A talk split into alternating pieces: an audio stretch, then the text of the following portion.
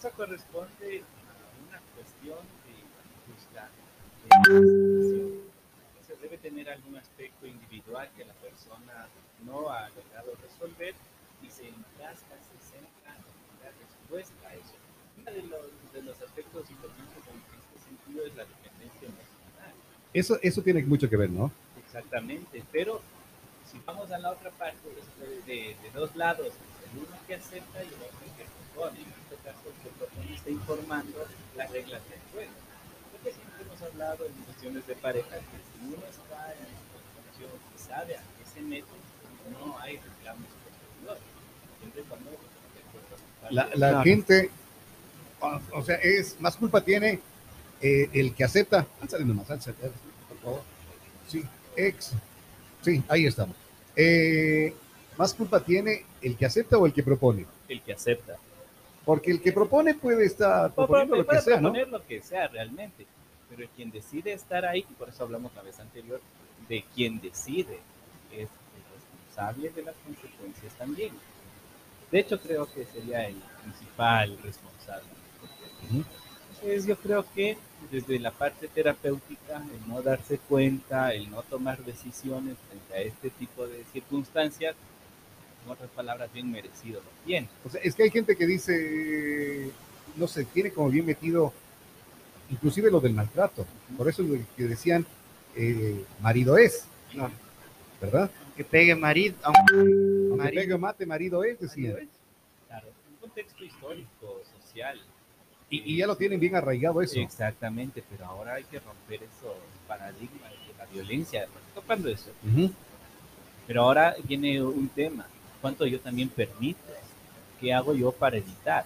O realmente si ya mi construcción fue tan cerrada, no logro resolver, ¿qué hago ahí en un contexto no sano? En algo sí ha cambiado, ¿no? Que antes era eh, como que el hombre el que decía, a ver, si quieres estar conmigo, verás que yo tengo. En cambio, ahora hay mujeres también que dicen aquello. Sí, exactamente. Dicen, oye, no, le, no dirás nada, verás que tengo, mi, eh, tengo mi marido. Ah. Exactamente, pero ahora hay una cuestión, la responsabilidad ulterior de ello. Pues claro, estamos perdiendo una interacción social sana para vivir desde lo pasional, para vivir desde la, una vivencia sin considerar a un tercero. Y eso es lo doloroso, y eso en la sociedad se va transformando poco a poco, porque no medimos las afectaciones de un tercero. Ya, perfecto. Ese, eh, eh, eh, esta manera será de pronto el, aceptar eso, será como un desahogo que sienten en su vida, así en esto, o les va más bien ahogando más. Bien, sí, prácticamente es un desahogo. Es un desahogo, es ¿no? Un desahogo. Vamos desde el origen de lo que es un desahogo. Prácticamente viene de la composición de dos palabras, del ahogo y el des. ¿El ahogo qué es? Cuando ya no tenemos salida, ya no podemos, nos colmamos. La imagen es cuando usted se está ahogando en una piscina. ¿Qué? No tiene a dónde ir, ya se siente asfixiado y cosas por el estilo. Mientras que el desahogo ya involucra el qué hago para no estar ahogando. En cuestiones afectivas, comportamentales, laborales, de pareja, es cuando nosotros ya no encontramos el qué más hacer y lo primero que surge es cualquier cosa no, no dirigida, sin objetivos y la distinción de algo de desahogo hacia un proceso terapéutico es que el desahogo es momentáneo, no le da las herramientas psicológicas para afrontar constantemente una crisis, sino es ese momento. Ejemplo, y sin aludir a ningún gremio, ¿qué pasa? Eh, tengo una ruptura afectiva mi desahogo es salir en la bicicleta, eh, la bicicleta dar una vuelta. Pero ¿qué pasa? Eh, ¿Dónde están mis emociones reales? ¿Dónde está mi dolor? ¿Dónde está mi construcción de pareja, mis traumas? Entonces el proceso terapéutico va enmarcado a resolver eso, con varios objetivos. Mientras que el desahogo es un alivio momentáneo que distrae del real eh, dolor que sentimos. Entonces, por eso la psicoterapia va enmarcada al cumplimiento de objetivos por fases. No solo un rato bueno te distraes y pasó. Y eso cuando nosotros ya encaminamos mal un desahogo, porque puede ser una técnica también que nos pueda ayudar a manejar, pero no es un en su total. ¿Qué pasa ahí? Enmascaramos las cosas y luego puede desencadenar otros aspectos mucho más complicados, sobre todo en temas de depresión. si no se desahoga, eh, porque a ver, preguntábamos antes, ¿el desahogo es, es, gritar también? ¿Es, eh, es soltar un poco? Sí, exactamente, es la liberación de todo lo que sentimos, es ese respiro que, que tenemos. Por eso la analogía de estar en una piscina, cuando te estás ahogando y sales, ¿qué haces? Es un respiro sin medida, entonces así es lo que surge en la parte cuando tenemos problemas emocionales muy complicados. Es un respiro que nos damos, pero no es la solución. Cuando en la analogía de la piscina, cuando nos estamos ahogando y respiramos, ¿qué pasa? Seguimos ahogando. ¿Por qué no nos vemos una estrategia para salir de donde estamos?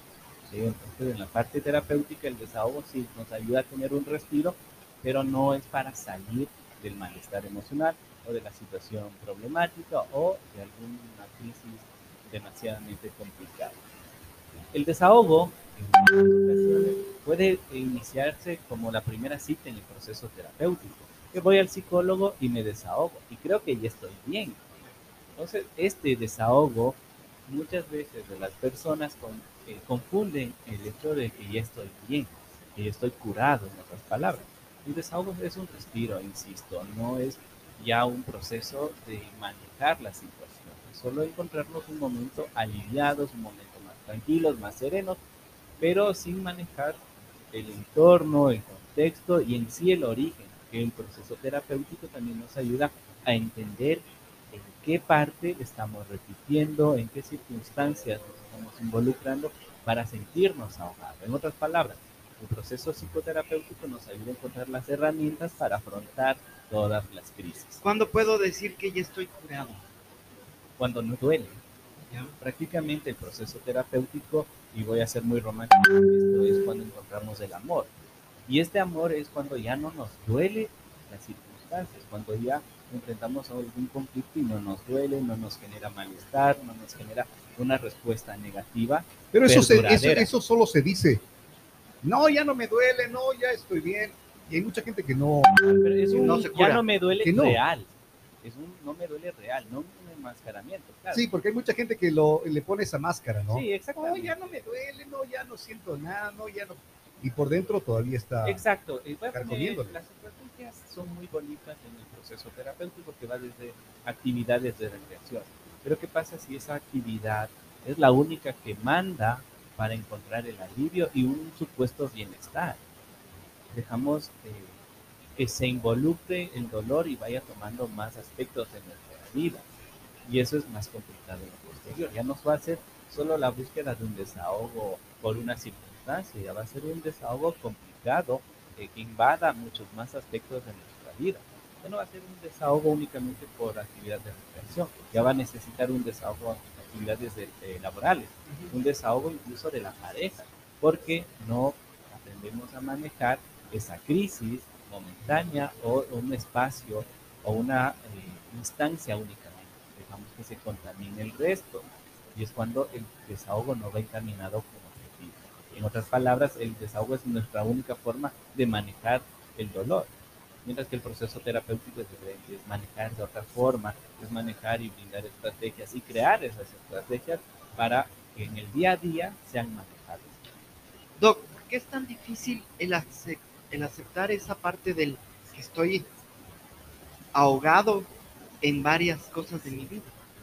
Bien, el primero, la primera es la negación, el ser humano tiene temor a las cosas nuevas. Es como con las drogas. Exactamente. Cuando el ser humano ya está en una crisis sumamente grande, ya está ahogado y ve que no puede hacer nada, ahí sí busca ayuda.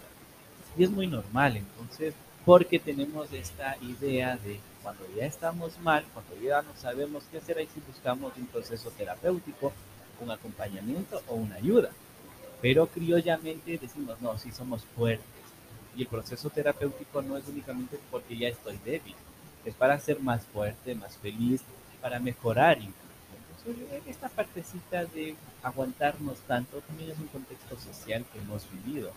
Y es porque desde niños nos enseñan con la palabra de debe ser fuerte. Pero nuestras emociones están muy bien si, si son fuertes, si son débiles, pero el acompañamiento es lo esencial en esta situación. ¿Qué, ¿Qué, hacer entonces cuando estamos en ahogándonos y, no lo queremos ver. No queremos aceptar, como usted dice hace un momento, dijo, el negar los alcohólicos, los drogadictos, las personas que fuman y, así mil adicciones más que tenemos, adicción al sexo y, al internet, a la, o sea, mil cosas. ¿Cómo hacer para de verdad aceptar que estoy mal? Bien, y cuando hablamos de, adicciones es muy complicado. adicción a la persona que en la que estoy. Exacto, sea cualquiera, no importa si es sustancia, persona, actividad, no importa. Es muy complicado porque la persona que está atravesando alguna adicción de cualquier tipo solo se da cuenta cuando ya tocó fondo, cuando ya sus esferas familiares, laborales, individuales, interpersonales profesionales están afectadas. En otras palabras, cuando ya se fregó todo. Ahí nos damos cuenta y damos este llamado de atención de desahogo de ya no avanzo, de ya quiero hacer algo.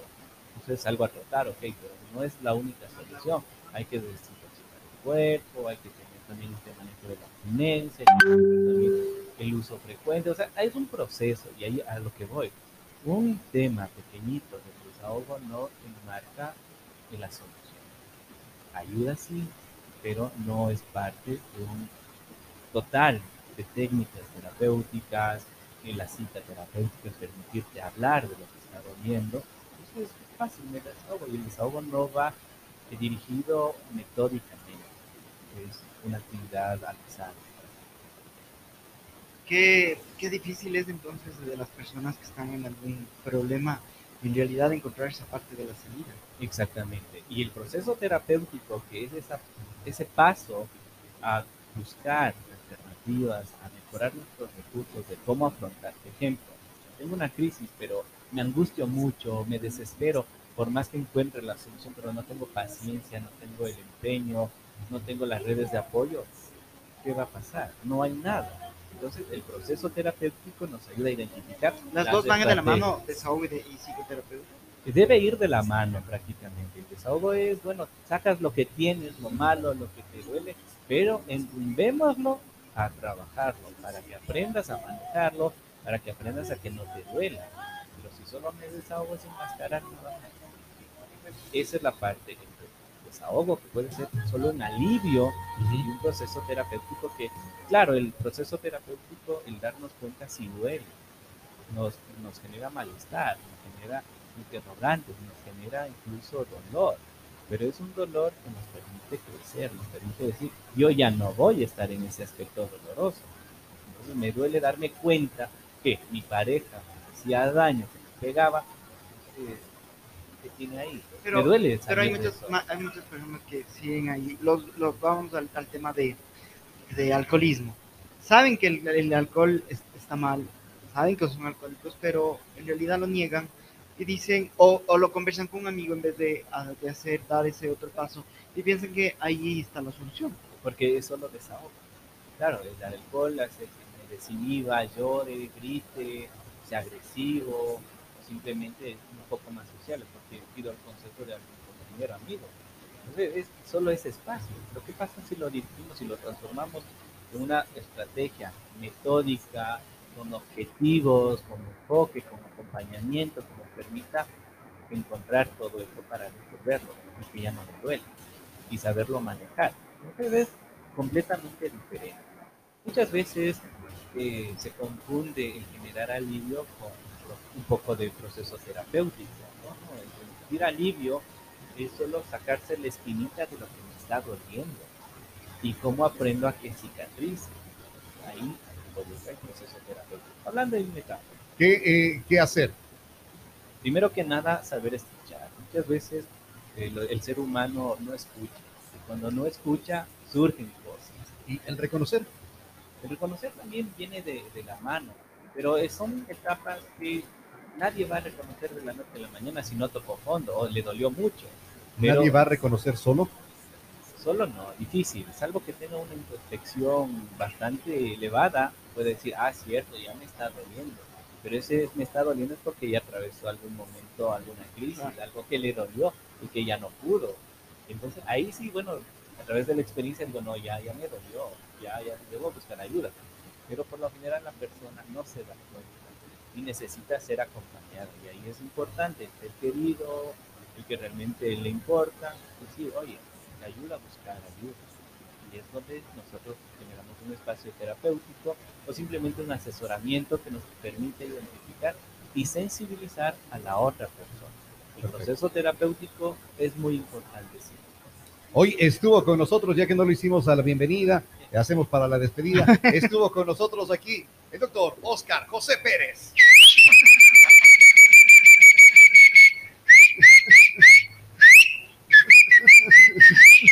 ¿Dónde le encuentran doctor? Sí, sí, sí, bueno, más vale tarde que nunca. El cambio es importante. Claro, que no sea, no sea lo mismo y lo mismo no digan, ah, pero eh, siempre les presenta con le venga. Ahora es una buena despedida. Les, despedimos así, ¿ven? Sí, bueno, ya saben, siempre eh, con gusto acceder a todo lo que es cuestiones individuales, familiares y de pareja en el quinto piso, oficina 503 del edificio Plaza Fico. Perfecto. ¿Listo, eh, Oscar, para primero San Valentín? Claro, toda la vida. Aunque toda la vida, todos los días siempre debe cultivarse. ¿Ah, sí? Claro, siempre hay que hacer el amor, Oscar, no la guerra. Eso. Oscar, muy, muy romántico. No, no, no. ¿No? Nada. No, detallista sí, pero no muy romántico. No, no a lo meloso. A ver, ¿cómo es eso? Detallista sí, pero no muy romántico. ¿Cómo es eso? yo, yo creía que, el romántico, sí, que el romántico era muy romántico y que estaba ahí debajo de las estrellas y que y que este de, ah, veloz. El romántico puede involucrar el detalle y el ser constante, romantizar esas actividades y puede ser una concepción diferente de, de romántico. Yo lo consigo desde ser constante, los detalles. ¿Para vos qué es ser romántico, Tuco? Para mí, ¿qué es ser romántico? Yo creo que todo, marca todo yo, pensaba que era el ser detallista. Eh, no, pues eh, yo creo que eh, va más allá. El ser romántico es el todos los días decirle que te pero Eso es un detalle que le da todos los días. Sí, pero no, porque a la final puedes estar enojado y ahí no le, no le vas a decir, oye, te amo. Estás enojado. Le dices con, con ira. Con ira, te amo, bebé. Claro. Quítate, ve, te amo. No, lo que pasa es que las emociones no deben nublar el afecto la emoción es, una sola, momentánea, muy básica, mientras que el afecto es elaborado. Y en este caso, uno por más enojado no deja de amar. Claro, por más enojado no vas a, Ahí es cuando es real. Cuando, cuando, no es real es... chao, no ve. Chao, me enojé, ya nos vemos. Me voy con otra. También pasa mucho aquello, ¿no? Sí. También pasa mucho aquello. Eh, ¿qué es, es la inseguridad de las personas lo que provoca también eso de que eh, me enojé y mejor por aquí es puede más, ser más fácil. Puede ser. como un escape. Claro, puede ser un escape, puede ser también una forma de evadir. O la otra, es que sus emociones no son reales y me frustro y me engaño a mí mismo en decir que creo algo. Porque el amor yo creo que es una construcción constante, eh, permanente, no solo cuando me enojé y ya quedó. Y si termino mi relación porque me enojé y cosas yo cuestionaría, ¿realmente existió amor o algún tipo de afecto? Para consejo del 14 de febrero. Bueno, ¿Qué, sería bueno de hacer este 14? No lo típico, porque yo soy de las personas Llamar a los de la Vía No, ya, ya, está lleno. Yo, soy de, yo, yo, soy de las personas que piensan que si hay una fecha, ¿por qué tengo que festejar? O sea, claro que se va a festejar, lógicamente, pero, pero ¿por qué festejarlo? Ya, voy a, a romper el romanticismo. Yo lo que hicieron el 14 de febrero es dejar de celebrar y celebrarlo constantemente. Pero eso dile a una mujer. No, no vamos a celebrar el San Valentín. Claro. Puede ser algo hablado ya. Si para mi pareja es importante ese detalle, yo lo considero.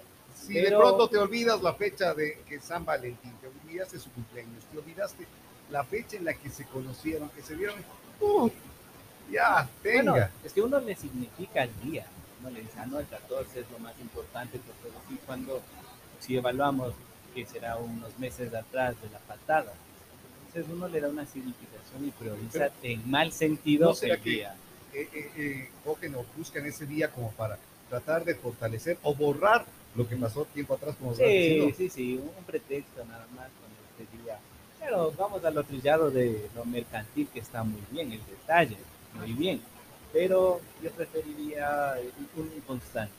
Y este día ya muy bien, un pretexto más para fortalecer, excelente, pero no aislada. Por ejemplo, ¿qué hace Tuquito para San Valentín? No sé. ¿No tienes nada programado? No, sí tengo algo, pero no sé todavía.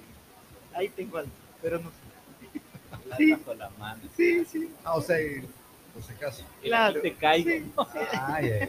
Sí, hay, es que hay gente que va preparándose así con mucho tiempo, ¿no? Claro. Yo digo, no soy, no soy, no soy de muchos, ¿qué sé? detallista. Vamos a irnos a la pausa y revisamos ahí lo que está con la señal que nos están comentando ya. Ustedes, amigos, nos comentarán cómo está con la señal a través del 99 Está 530 cortando la 109. señal.